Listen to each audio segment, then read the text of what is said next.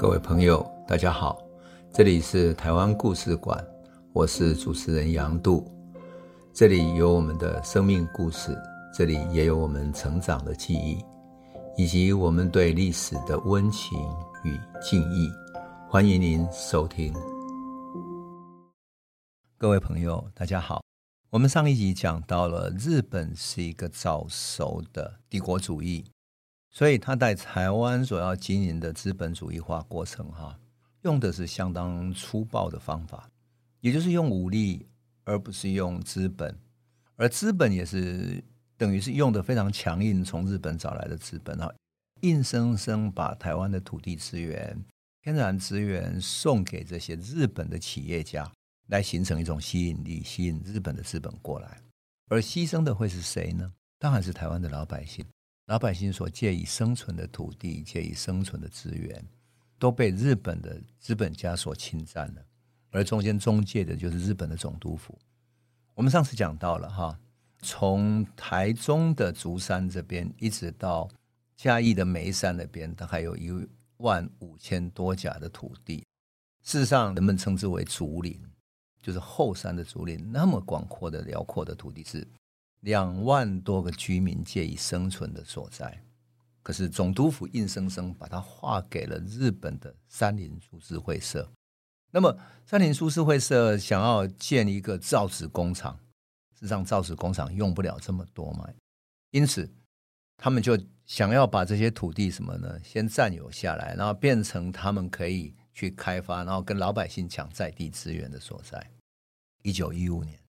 总督府就签约许可什么？许可了三菱株式会社拥有竹林这个九千甲，还有原野的还六千甲，也就是一万五千甲的土地，全部把它划给三菱株式会社去管辖。而且呢，三菱株式会社用这个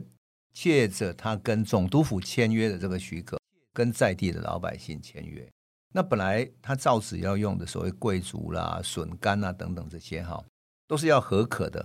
老百姓要用的这些东西呢，变成什么？变成老百姓要跟三菱株式会社去签约了，好像变成老百姓变成租用了，去租约一样的去承租这个事情。反而三菱变成地主，变成大地主，你不觉得这个很奇特吗？好，三菱为了缓和呢，他就跟老百姓签约说：“那我们签约这个可以免费让你们用好了。”所以他们就签了，一九一五年到一九二五年四月六日停止。规定说，当地人民所共同自用的竹林跟竹笋，山林株式会社可以任其无偿采集，不必使用费用。那就这样子呢，大部分的居民都签下了同意书。可是签下同意书其实很危险，为什么？十年一到，这土地就是他的呀，你等于认可了他的所有权了。可就这样子，没有办法，因为在地的人也没有能够起来再反抗了。好。当地民众就跟山林株式会社相安无事的过了九年，到了第九年，事情复杂了。为什么？一九二四年，文化协会成立了，台湾的思想启蒙开始了，而且各地的文化运动、知识分子的演讲等等，到处去激荡，老百姓开始知道要起来反抗了，而且农民运动也开始了，要对抗什么？对抗日本的制糖株式会社在各地强迫农民去种甘蔗，而且用很低的价格去收购他们的蔗糖。所以竹林这个地方的民众，因为他们的生计受到压迫，再加上文化协会的这种反抗意识所召唤，他们感同身受，开始起来抗争。那民众认为说，如果三菱这个公司现在是无偿租给我们，可是三菱如果取得土地的业主权，就是所有权的话，以后他的契约就不会如此宽松了。以往这种很有利的这种免费的契约一定会更改，他随时要跟你收多少租金就收多少租金。最后呢，他们提出说什么？说在三菱取得所有权之前，两边要谈好条件，签订协议，要三菱拿出替换的土地才可以继续签约，不然的话，我们没有办法去跟他继续签这种和平协议了，就是签这种免费使用协议了。可是从这个时候开始。在地的这些保证哈，包括了在地的地方的嗯头人等等，跟三菱公司要求说，你要履行一个我们重新签一个比较有利的契约，三菱公司不答应，然后他们就直接向总督府申请什么，把业主权要拨给保甲，就是说拨给在地的这种保甲，各地的这些在地的地方人士这样。那在地地方官员或者说在地的这些农民哈，有时候上百个人，有时候几百个人一起到总督府，到台中州那边到处去陈情。那到了后来呢，到了一九二五年契约期满的当天哈，抗争变得很激进。那竹山庄这里发动了拒缴租税的抗争，而且宣传说我们必须继续抗争下去，而且。发动了本省人读的公学校，就是那种小学哈，公学校发动罢课这样，向台中的州警务部等等去陈情，而且动员了四百多个人到竹山郡役所去示威，你就可以想见，这慢慢的已经从什么，从过去的由庙宇的住持或者用传统的封建的那些带头的人起来武装抗争的方式，慢慢走向什么？走向现代性的群众运动了，它已经不再是过去说农民起义，然后啊拿着铁锅倒菜刀，或者说拿着很简陋的武器要起来对抗，不是，这变成是一场现代性的群众运动，这个就是最大的改变。经过文化协会，经过民众的组织，经过农民组合这些农民运动者的组织起来，慢慢改变了。这个行动早已经脱离一开始农民起义的那个现象，变成现代性的社会运动。所以啊，我们必须说，整个时代在改变了哈。那么到了一九二六年的时候，事实上就是农民组合的组合长简吉，他们开始在台湾各地串联。那关于农民运动，我们会再找一个时间哈，谈它的起起落落哈。但是我想讲的是，这个时候竹林事件，也就是。在从台中的竹山到嘉义的梅山那么广阔的林地的地方，他们已经加入到台湾整个农民运动的行列里面，变成一个很重要的基地。而这个基地呢，有两万多个农民当他们的基础，而且他们的利益全部受到损害，你就可以想见这个群众的基础是多么雄厚。到了一六二六年七月的时候。农民组合为了迎接日本劳动总同盟的干部叫麻生久来台湾，由农民组合的干事长简吉安排他到竹崎来这里做一场演讲，也就是本来被封在后山的，就是竹林这里面的这个好像无助的、没有知识的，然后受尽日本欺负的这些农民，也和日本的社会运动，也就是日本劳动总同盟，他们连结起来。换言之，台湾的社会运动不再是孤立的，而是跟世界性的或者跟日本的社会运动也结合起来了。在一九二六年的时候，那么呃，日本来的这一位劳动总同盟的干部麻生久呢，他极力鼓吹大家成立啊全台湾性的一个农民组合来共同抗争。所以最后这一个地方哈、竹林这里在嘉义成立了嘉义支部，成立了农民组合。这个时候，原本林奇普的农民起义改变成为农民运动的一环。当然，农民运动后来他们的基础非常雄厚，所以为什么后来到了二二八事件的时候，谢雪红、简吉他们成立了对抗的呃对抗国军的自治联军、民主联军，最后会把基地整个放到竹林这里来，因为他在山上，在山上可以建立一个山中的一个游击基地。换言之，他们想要在台湾建立起来是靠山吃山，而且隐蔽性非常强大的这样的一个地方。因此，当我们重新认识这一段历史的时候，我们会看见什么？看见从日本的一开始的资本主义化，然后去没收了台湾的这些农民原有生存的土地，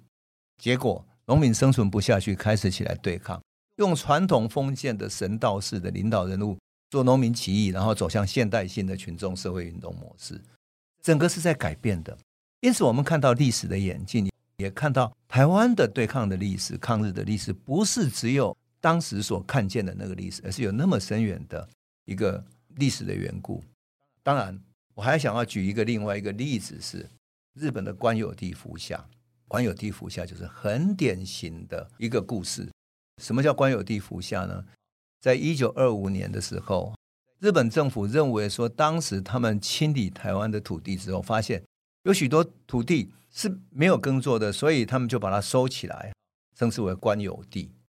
那么事实上，这些官有地实际上很多是什么？是农民早就在耕作的。我举一个例子哈，以台中的大甲那里为例啊，大甲在河川那边哈，河川地那边有两百五十多年开垦的历史。它是清朝的时候哈。康熙时代就很多人来这里去开垦了，那么清朝政府都承认他们的所有权，有交付他们田契、契约单等等这些证件，而且有缴付租税。但日本殖民台湾以后，总督府予以调查，好，他承认了清朝时期的这个所有权，而且课税。可是，一八九七年、一九一一年、一九一二年几次的大洪水。把这个河川地的土地冲走、流失，这个就是台湾的这种台风常常出现的现象嘛。所以台湾的河川地就这样子，他们农民耕作的土地就变成荒芜一片了。日本政府就把它视为荒地，然后说：“好吧，那就免除租金了。”那原来的土地所有人为了重新开垦整理，所以他就要千辛万苦，要怎么办呢？为了怕洪水嘛，所以先建筑堤防，然后在旁边再种植一些草木。要防止洪水，历尽千辛万苦、千难万难，才在荒地上重新恢复耕种，成为良田。好，但这些所有权人哈，好几次重新申请什么？申请对这个土地所有权。日本政府说你还不足，开垦不足，驳回申请啊，对他们不理不睬。到了一九二五年的时候，日本进行什么？日本总督府进行行政管理。行政管理就是把很多年纪大的这些官吏哈，或者资格不符的等等的，就把它淘汰。然后呢，日本总督府以一个理由说要什么？要抚慰官吏，令其常驻台湾，促进台湾人之启发，与内台人融洽啊，且开发未垦林野而促进工商繁荣。用这样长的一个很长的一个理由说，这些日本官员哈。可以从农民的手中使用这些土地，所以日本就把这些农民的土地给予这些退休的官吏。好，农民就这样失去了生存的依据，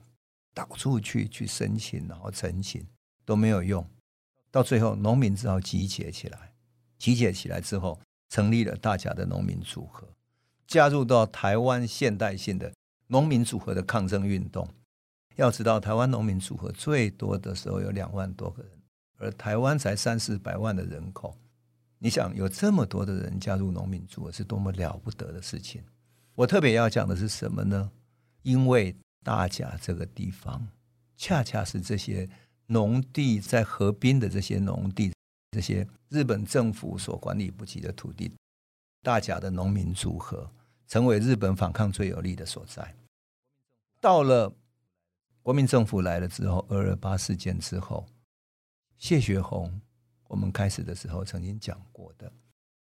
谢雪红二二八之后逃到埔里，最后逃到了竹山，躲在那边，然后最后再从那边派了一个人啊，去到小梅基地，想要联络跟国民政府对抗的这个武装基地，